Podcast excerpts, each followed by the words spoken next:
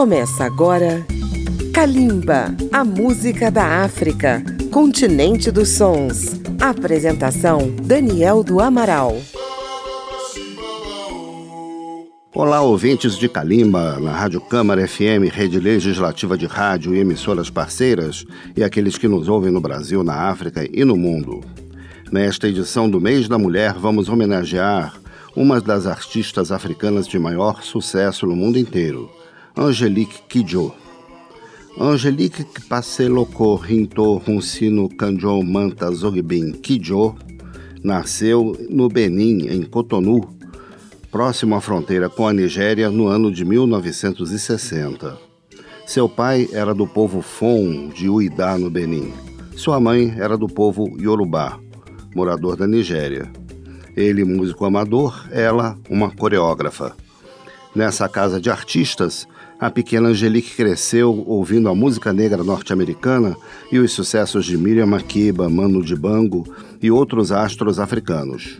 O pop lado a lado com o tradicional, o universal junto com o tribal. Ainda jovem, com 23 anos, deixou seu país por discordar da ditadura que assumiu o governo e foi morar em Paris. Lá conheceu Jeanne Braille, seu esposo e parceiro artístico. Na França fez parte de uma banda de jazz e em 1989 saiu seu primeiro disco solo, Barracu, no qual já mostrou a sua proposta de unir o som africano tradicional com o balanço do hip hop e da música eletrônica. Esse primeiro álbum chamou a atenção de Chris Blackwell, executivo da gravadora Island Records, que tinha em seu portfólio artistas como U2 e Bob Marley. Na nova gravadora, Angelique Kidjo lançou seu segundo álbum, Losoco, que trouxe o primeiro grande sucesso, Batonga. Vamos ouvir a jovem Angelique Kidjo cantando Batonga e Eledire do álbum Losoco e do primeiro álbum a faixa Alinjo.